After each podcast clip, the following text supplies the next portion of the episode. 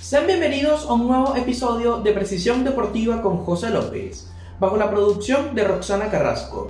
Para el día de hoy hablaremos sobre la actualidad de la Eurocopa y Copa América. No sin antes desearles un feliz día del periodista venezolano, ya que hoy, 27 de junio, se celebra este día allá en Venezuela. A todos mis amigos, a nuestra productora Roxana Carrasco y a todos los con los que tuve la oportunidad de compartir aula allá en Venezuela, le extiendo mis saludos de feliz día del periodista.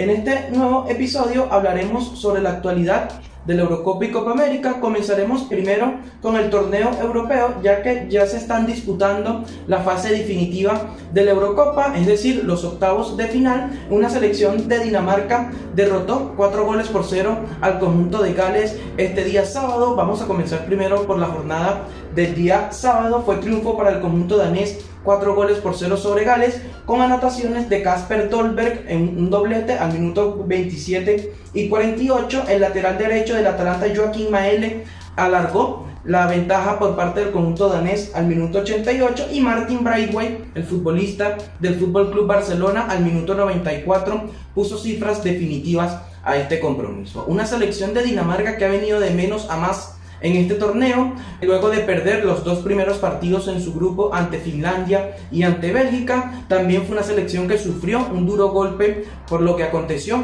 con el mediocampista Christian Eriksen en ese primer partido que se desvaneció en pleno partido, luego por informaciones oficiales se dio a conocer de que Christian Eriksen había fallecido por alrededor de 9 o 10 minutos. Lograron reanimarlo allí en pleno terreno de juego. Fue un duro golpe para la selección danesa y de alguna u otra manera han logrado reponerse ante esta situación adversa. Eh, ya están en los cuartos de final. Es una selección que juega muy bien al fútbol. En este partido lograron dominar el mediocampo galés quienes venían de jugar un buen fútbol, derrotaron a Turquía en la segunda jornada, en la primera fecha pudieron conseguir un empate contra Suiza y en el último partido perdieron contra Italia, pero ya estaban clasificados a los octavos de final de esta Eurocopa. Quiero destacar la labor también que hacen dos jugadores, o tres jugadores mejor dicho, en esta selección de Dinamarca. La pareja de volantes centrales entre Thomas Delaney y Pierre-Emil Hoiberg, los futbolistas del Borussia Dortmund y del Tottenham respectivamente,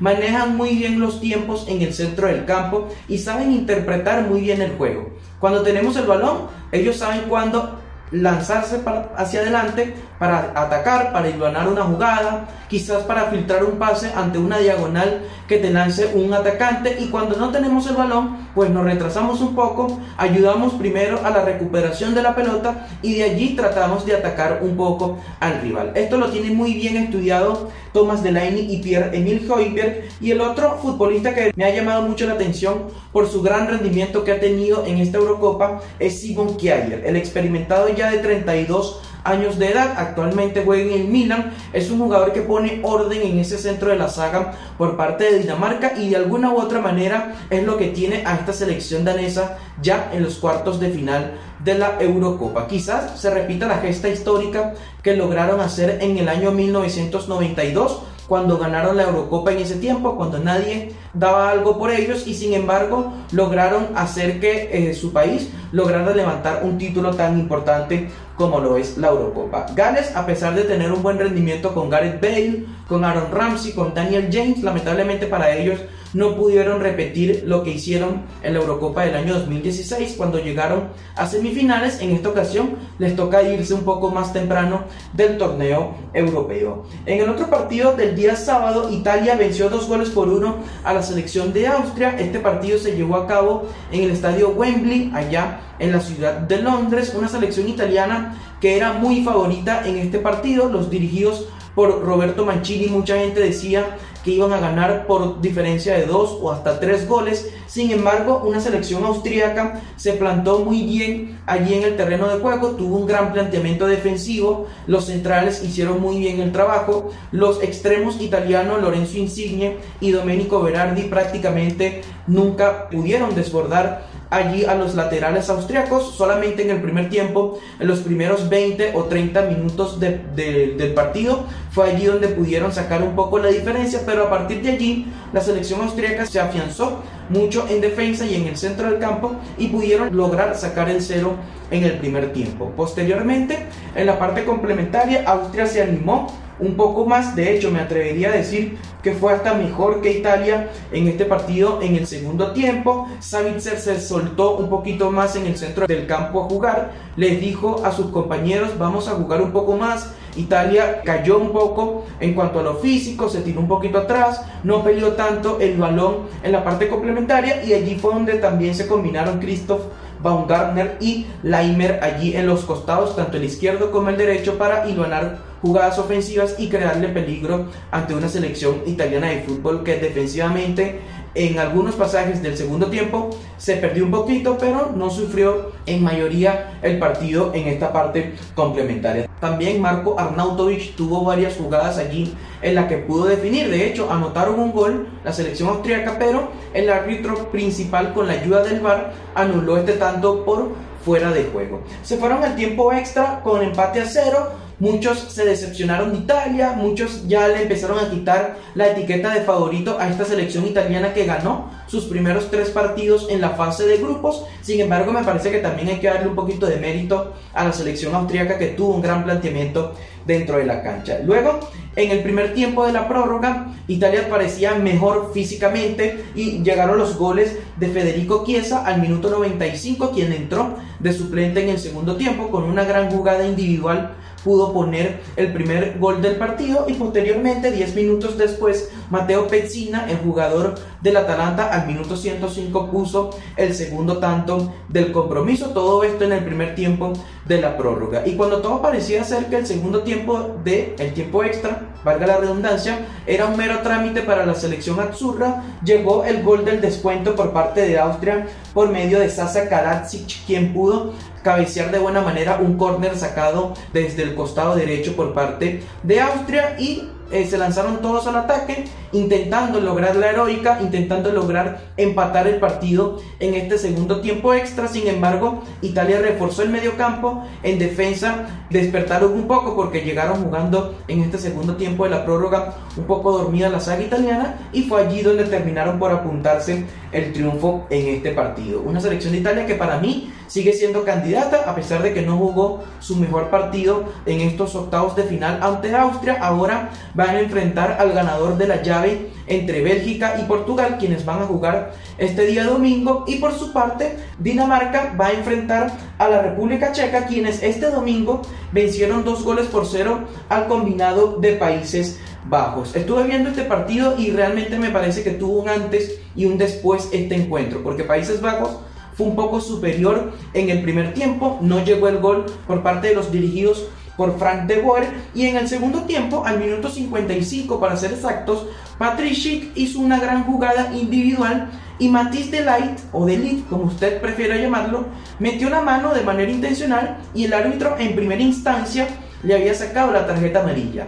Llamaron al árbitro principal desde el bar para que fuera a revisar la jugada y se ve como claramente Matisse Delight tuvo la intención de tocar el balón con su mano y de no haberlo hecho, Patrick Schick se iba prácticamente mano a mano con el arquero este Kellenburg. El reglamento por parte de la FIFA te dice que si un jugador corta una acción de gol de manera deliberadamente con la mano es tarjeta roja automáticamente y fue lo que hizo el árbitro principal. Anuló la tarjeta amarilla y expulsó a Matix Delay en este partido. Entonces, a partir de ese momento, República Checa se animó un poco más, adelantó líneas sabiendo que tenían un hombre de más dentro del terreno de juego, adelantó líneas con los volantes en el centro del campo, tanto Thomas Susek como Thomas Holles adelantaron líneas allí para acompañar un poco a los volantes ofensivos, como es el caso de Sepchik, Barak y Masopus, y también Patrick trató de implantarle un poquito de velocidad al frente de ataque por parte de la República Checa. Llegó el gol por parte de Thomas Holles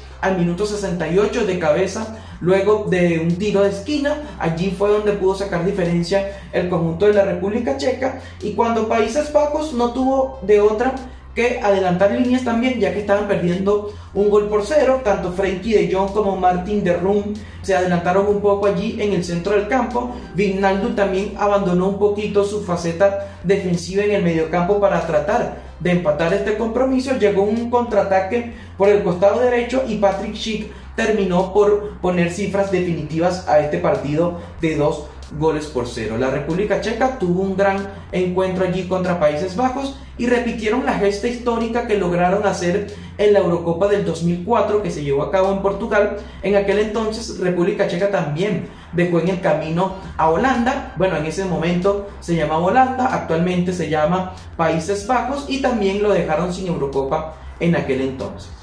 Así que de esta manera República Checa clasifica a los cuartos de final en este torneo en el que medirán fuerzas contra Dinamarca en un duelo de selecciones que muy pocas personas lo daban por llegando a estas instancias. Sin embargo, las selecciones pequeñas también tienen derecho a soñar en grande y como es el caso de Dinamarca y República Checa, están ahora en cuartos de final y soñando, ¿por qué no?, jugar una posible final de este torneo. Así que quiero repasar un poco también las estadísticas que nos ha dejado esta Eurocopa. Cristiano Ronaldo es el goleador con cinco tantos, Patrick Schick con cuatro anotaciones es el líder de goleo de esta selección de la República Checa y luego hay varios jugadores con tres tantos, tanto Emil Forsberg, el volante ofensivo que tiene Suecia allí, que ha tenido un gran torneo, allí pudo de alguna u otra manera poner su granito de arena para que Suecia clasificara a los octavos de final. Georgina Wijnaldum y Robert Lewandowski, ya ambos jugadores están eliminados, ya que Países Bajos y Polonia no pudieron ir más allá en este torneo y Romelu Lukaku ha anotado tres goles por la selección de Bélgica. Así que está muy emocionante la Eurocopa. Realmente, si usted tiene la posibilidad de ver uno que otro partido, se lo recomiendo porque ha estado bastante interesante el nivel futbolístico que han mostrado las distintas selecciones en este torneo. Da como para emocionarse y ver un partido completo allí en la Eurocopa. Pasamos a la Copa América, ya que este torneo también está llegando a su fase definitiva, pero de la fase de grupos todo se va a decidir tanto este día domingo como el día lunes. Se va a decidir qué equipos van a clasificar a los cuartos de final de la Eurocopa. Recordamos un poco el formato que tuvo que poner la Conmebol luego de que selecciones como Australia y Qatar abandonaran jugar el torneo, luego de que se diera a conocer la noticia de que la Copa América no se iba a llevar a cabo en Argentina y Colombia como estaba estipulado originalmente. Para este día domingo se van a enfrentar en el grupo B o van a cerrar la participación en el grupo B Venezuela contra Perú. Se van a ver las caras en un partido que promete mucha emoción. Una selección peruana que también ha venido de menos a más últimamente en su rendimiento, tanto en las eliminatorias como en la Copa América. Habían perdido muchos partidos de manera consecutiva en las eliminatorias. Muchos llegaron a especular sobre una posible salida de Ricardo el Tigre Gareca del banquillo de la selección Inca. Sin embargo, la Federación Peruana de Fútbol no quiso hacerse eco de estos rumores y salieron a confirmar de que su entrenador iba a ser Ricardo el Tigre Gareca por mucho tiempo más. Así que Perú llega a este partido con cuatro unidades, está en este momento en el tercer lugar del grupo B. Si gana Perú, se clasifica automáticamente como en el segundo puesto del grupo B y prácticamente deja eliminada a Venezuela de este torneo. La única aspiración que tiene la Vinotinto es que Brasil golee a Ecuador y ellos puedan clasificar en el cuarto puesto por diferencia de goles. Una selección peruana que también no cuenta con sus dos principales futbolistas y hablo de Jefferson La Foquita Farfán y de Paolo Guerrero. Este último lamentablemente ha tenido complicaciones en el último tiempo con una lesión en una de sus rodillas. De hecho fue operado y cuando estaba en proceso de recuperación le notificaron que tenía que operarse de nuevo para corregir algún error que hicieron en la operación, en la primera operación que tuvo en una de sus rodillas. Así que lamentablemente Pablo Guerrero va a estar fuera por un buen tiempo de, las canchas. Sin embargo, han surgido figuras emergentes en esta selección peruana. Gianluca Lapadula ha tenido un gran rendimiento desde que se puso la camiseta de Perú. Ha logrado anotar algunos goles importantes en el frente de ataque. Es un jugador que si no destaca con goles, es decir, si no anota goles, es un jugador que te puede aportar muchísimo en la elaboración de una jugada, te puede aportar mucho en un pase filtrado allí buscando un compañero para que anote, te puede dar una asistencia. Es un futbolista bastante hábil y su pierna zurda bastante educada, que es su pierna natural, allí para pegarle al balón. Así que me parece un gran descubrimiento que ha tenido la selección peruana con la nacionalización de Gianluca Lapadula, ya que recordemos nació en Italia, pero de padres peruanos. Así que muy buena la gestión que hizo allí la federación para lograr que este futbolista jugara con la selección peruana de fútbol. Otro jugador que ha tenido un gran rendimiento en lo que va de Copa es André Carrillo, el ex Sporting de Lisboa, actualmente hace vida en el fútbol árabe. Es un gran jugador, muy habilidoso. En el uno contra uno te puede marcar una cierta diferencia. Tiene un gran remate con la pierna derecha y ya anotó un gol en esta Copa América bastante importante para que Perú empatara ese partido contra la selección ecuatoriana de fútbol. En el centro del campo también jugadores están teniendo un gran rendimiento, como es el caso de Renato Tapia, quien viene de tener una gran temporada con el Celta de Vigo, de Eduardo El Chacho Coudet allá en el fútbol español, terminó por ganarse el puesto de manera definitiva en el 11 titular del conjunto gallego y también Yoshimar Yotun, quien viene de ser campeón en el fútbol mexicano con el conjunto del Curso Azul, también ha tenido una gran Copa América, aporta mucho allí en el centro del campo, sobre todo defensivo, cuando Perú no tiene la pelota, él logra correr mucho y logra allí combinarse con sus compañeros de selección para lograr la recuperación de la pelota lo más rápido posible. La única duda que me deja esta selección peruana es su defensa. No es una selección del todo solvente, aunque así se mostró contra Colombia cuando ganaron dos goles por uno, pero en el primer partido lograron encajar cuatro goles contra Brasil y en el otro partido lograron encajar dos goles en el primer tiempo por parte de Ecuador. Una selección de Ecuador que no, no tuvo la sapiencia, no tuvo la cabeza fría de cerrar este compromiso porque posteriormente Perú terminó empatando este partido, pero de haber sido así yo creo que Perú ya hubiese llegado prácticamente sin opciones de clasificar a los cuartos de final de la Copa América. Así que va a ser un bonito duelo con Venezuela. Venezuela que tuvo una noticia positiva en la semana, ya que los jugadores que dieron positivo a COVID-19 tienen el alta médica para estar presente en este partido. Son nueve para ser exactos. Venezuela que, a pesar de todos los problemas que ha tenido en esta Copa América, tanto por lesiones y por COVID-19, ha podido competir de una muy buena manera.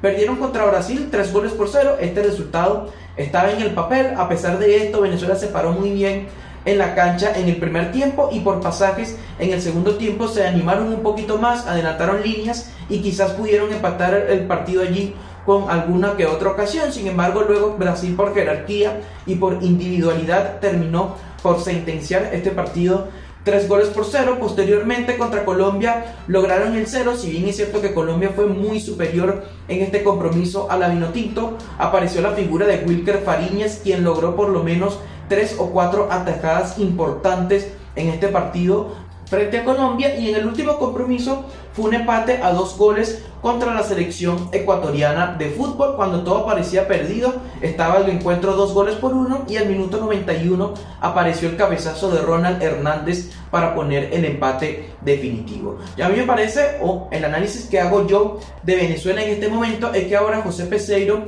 tiene las piezas para ser un poquito más ofensivo en este partido contra Perú. Ahora tiene jugadores como Rómulo Otero, tiene a Joseph Martínez, Jefferson Soteldo, también se confirmó que estaba recuperado de su lesión y viajó a Brasil para jugar con la selección venezolana de fútbol. Y ahora me parece que Peseiro debería de quitar un volante de marca, bien sea Bernaldo Manzano o Junior Moreno y darle entrada a un volante ofensivo, bien sea Rómulo Otero o Jefferson Savarino. Yo me inclino más por este último, me parece que Savarino tiene la experiencia de jugar en Brasil, es un jugador rápido, desequilibrante, te puede marcar la diferencia allí en un uno contra uno y puede hacer una dupla interesante con José el Brujo Martínez, que ha sido el mejor jugador que ha tenido la selección venezolana de fútbol en este torneo. Quizás también pueda darle entrada a Joseph Martínez para suplir a Fernando Aristigueta. El Colorado lamentablemente dio positivo a COVID-19, luego le hicieron una contraprueba y dio negativo. Así que hay que ver qué decide la Conmebol allí en este caso con este futbolista, ya que primero dio positivo, luego da negativo y hay que ver si deciden apartarlo de alguna u otra manera de la convocatoria vino tinto. El otro cambio que yo haría en esta selección es darle un poquito más de fuerza al juego aéreo, ya que Venezuela ha sufrido mucho en la pelota parada. Encajó un gol contra Brasil, luego un tiro de esquina también encajó un gol contra Ecuador luego de un tiro libre allí que tiraron el centro y prácticamente la saga venezolana no supo despegar el balón y también encajó un gol en un tiro de esquina mal cobrado por Cristian Cáceres Jr. De allí agarraron a Venezuela al contraataque y prácticamente no pudieron detener en ningún momento a Gonzalo Plata que fue el futbolista que en ese momento comandó el ataque ecuatoriano. Así que yo le daría entrada a Nahuel Ferraresi y sacaría o Adrián Martínez o al Sema Velázquez. En lo personal, no me gustó mucho el rendimiento que tuvo Sema Velázquez en el partido contra Ecuador. Se vio un poco perdido, un poco fuera de ritmo también el jugador que se incorporó luego de que inició la Copa América a la concentración vino tinto. Y Adrián Martínez, que si bien es cierto, es un jugador que no tiene experiencia jugando en el fútbol exterior, ha tenido un buen rendimiento en cuanto a lo defensivo, pero en la salida del balón ya que a José Peseiro le gusta que sus equipos salgan con balón dominado, ha cometido algunos errores y me parece que por allí Nahuel Ferraresi le daría un salto de calidad a Venezuela en este compromiso. Así que, como les decía, va a ser un partido bastante vistoso, bastante bonito, hay que ver cómo termina el resultado final de este compromiso. Quiero invitarlos a seguirnos en nuestras redes sociales como Precisión DBA, tanto en Twitter como en Instagram y Facebook, y suscribirte a nuestro canal de YouTube, ya que por allí estamos subiendo los nuevos episodios del podcast. Es un trabajo bastante interesante que estamos haciendo allí con nuestro canal de YouTube y recordarles también que en dos semanas estaremos cumpliendo un año de este proyecto llamado Precisión Deportiva, un proyecto que nació en cuarentena por este tema de la emergencia sanitaria del COVID-19 y ha sido una experiencia bastante bonita el trabajar en el mundo de los deportes, ya que es lo que me apasiona a mí y de alguna u otra manera también apasiona a nuestra productora Roxana Carrasco. Pasamos al otro partido del grupo B de la Copa América, ya que se va a estar jugando de, manera simultánea con el de Venezuela, es decir, va a iniciar a las 5 de la tarde entre Brasil y Ecuador. Realmente la tiene bastante difícil la selección ecuatoriana de fútbol que se ha caído mucho luego de que en eliminatorias lograran sacar resultados importantes, como lo fue la goleada contra Uruguay y la goleada contra Colombia. En la doble fecha de las últimas eliminatorias perdieron precisamente contra Brasil como visitantes, dos goles por cero, y también como local perdieron dos goles por uno contra Perú. Posteriormente, en esta Copa América no han sido los resultados del todo positivos. Empataron con Venezuela, perdieron contra Colombia y cuando todo parecía que ganaban este partido contra Perú, ya que iniciaron ganando dos goles por cero, Perú les empata este compromiso, lo que ve realmente complicada sus aspiraciones de cara a clasificar a los cuartos de final en esta Copa América. Si me preguntan a mí cuál es mi pronóstico o cuál es mi opinión, yo creo que Ecuador se va a quedar afuera porque Brasil no los veo empatando ni mucho menos perdiendo en este partido contra Ecuador. Brasil es una selección que realmente no tiene rival en este momento, a pesar de que en el último partido Colombia lo complicó y le compitió de una muy buena manera, que por cierto, un partido que tuvo una polémica arbitral allí con el argentino Néstor Pitana, la Federación Colombiana de Fútbol pidió a la Conmebol suspender a toda la terna arbitral de este compromiso, pero a mi parecer yo creo que Pitana aplicó el reglamento, si bien es cierto que él tuvo la primera intención de detener el partido en ese momento, no lo hizo después, se arrepintió, los jugadores colombianos se confiaron y se quedaron parados, y eso fue lo que prácticamente desató la polémica en este partido porque posteriormente Casemiro anotó al minuto 99 en la última jugada del partido para que Brasil ganara este partido. Así que yo creo que los dirigidos por Tite, o mejor dicho, Tite va a rotar a la selección en este partido. Quizás veamos en acción a jugadores como Lucas Paquetá, quizás veamos a un Vinicius jugando allí con Brasil, rotar a los titulares. Quizás Neymar no vea ni siquiera un solo minuto para descansarlo de cara a lo más importante de esta Copa América que son los cuartos de final. Así que a Ecuador solo le sirve el triunfo. En caso de que ellos consigan el empate, solamente le sirve que Perú logre empatarle o ganarle a Venezuela. Vamos a darle unos posibles escenarios que se pueden dar en este grupo Si Venezuela le gana a Perú, clasifican automáticamente Venezuela y Brasil y Perú necesitaría que Ecuador no le ganase a Brasil en esta última fecha. En caso de que Perú le gane a Venezuela, clasifica como segundo de grupo y Venezuela necesitaría que Brasil le ganara por dos o más goles a la selección ecuatoriana de fútbol. Y en caso de que Ecuador le gane a Brasil, ellos clasifican automáticamente a los cuartos de final y la única aspiración que tendría Venezuela de clasificar a los cuartos de final es una victoria sobre el combinado peruano y a Perú le sirve el empate contra Venezuela. Así que este es el escenario que se va a vivir este día domingo en esta Copa América que ha sido bastante apasionante, ha sido una gran Copa América también, ha tenido un gran rendimiento futbolístico. Si me apuran, me atrevería a decir que los partidos han sido más parejos que en la Eurocopa. En cuanto a nivel futbolístico, creo que la Eurocopa todavía está un escalón por encima de Sudamérica, pero en cuanto a lo parejo que han sido los partidos, esta Copa América nos ha regalado encuentros más parejos que la Eurocopa. Luego, posteriormente, ya en este día lunes, se va a llevar a cabo la última jornada del Grupo A. Aquí ya todo está definido.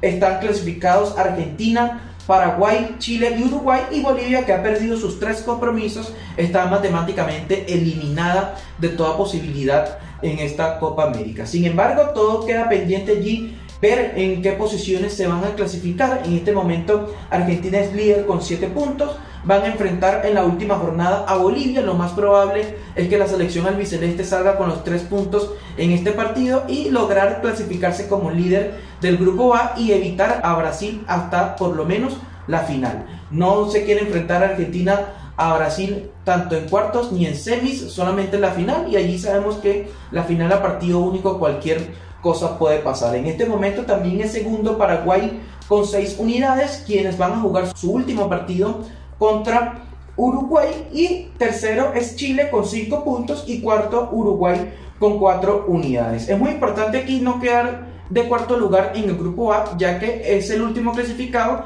y se enfrentaría a Brasil en los cuartos de final. Yo creo, o dar mi pronóstico un poquito aquí en este grupo A, que Paraguay y Uruguay van a empatar y van a relegar a Chile al último puesto o al cuarto puesto de este grupo A y van a tener que enfrentarse a la selección brasileña de fútbol en los cuartos de final. Sabemos que la Roja no ha tenido muy buenos desempeños últimamente contra Brasil, fueron eliminados por la selección canariña en el último partido de las eliminatorias al Mundial de Rusia 2018, Brasil ganó 3 goles por 0 a Chile como local y no pudieron clasificar a este Mundial. También los eliminaron en la Copa América del 2007, que fue allá en Venezuela. Brasil le propinó una goleada de 6 goles por 1, si mal no recuerdo, en este resultado. También en Francia, en el Mundial de Francia 98, Brasil eliminó a Chile allí en un partido que fue bastante parejo. En el Mundial del 2010, cuando Chile la dirigía Marcelo Bielsa y a Brasil la dirigía Dunga, fue tres goles por cero y la Canariña logró eliminar a la Roca en los octavos de final y posteriormente, quizás el más recordado por todos, fue el partido de octavos de final entre Brasil y Chile en el Mundial del 2014, que fue un partido bastante parejo, de hecho se fueron a tiempo extra, Mauricio Pinilla pegó un remate en el palo que de haber metido ese gol eh, se armaba una catástrofe en Brasil porque quedaban fuera de su mundial en tan solo los octavos de final y posteriormente en la tanda de los penales Brasil terminó por sacar su jerarquía y su sapiencia a la hora de cobrar los penales y terminó por dejar fuera a Chile. Así que en este grupo A ya todo está decidido, sin embargo se juegan por los puestos allí en el grupo A de la Copa América.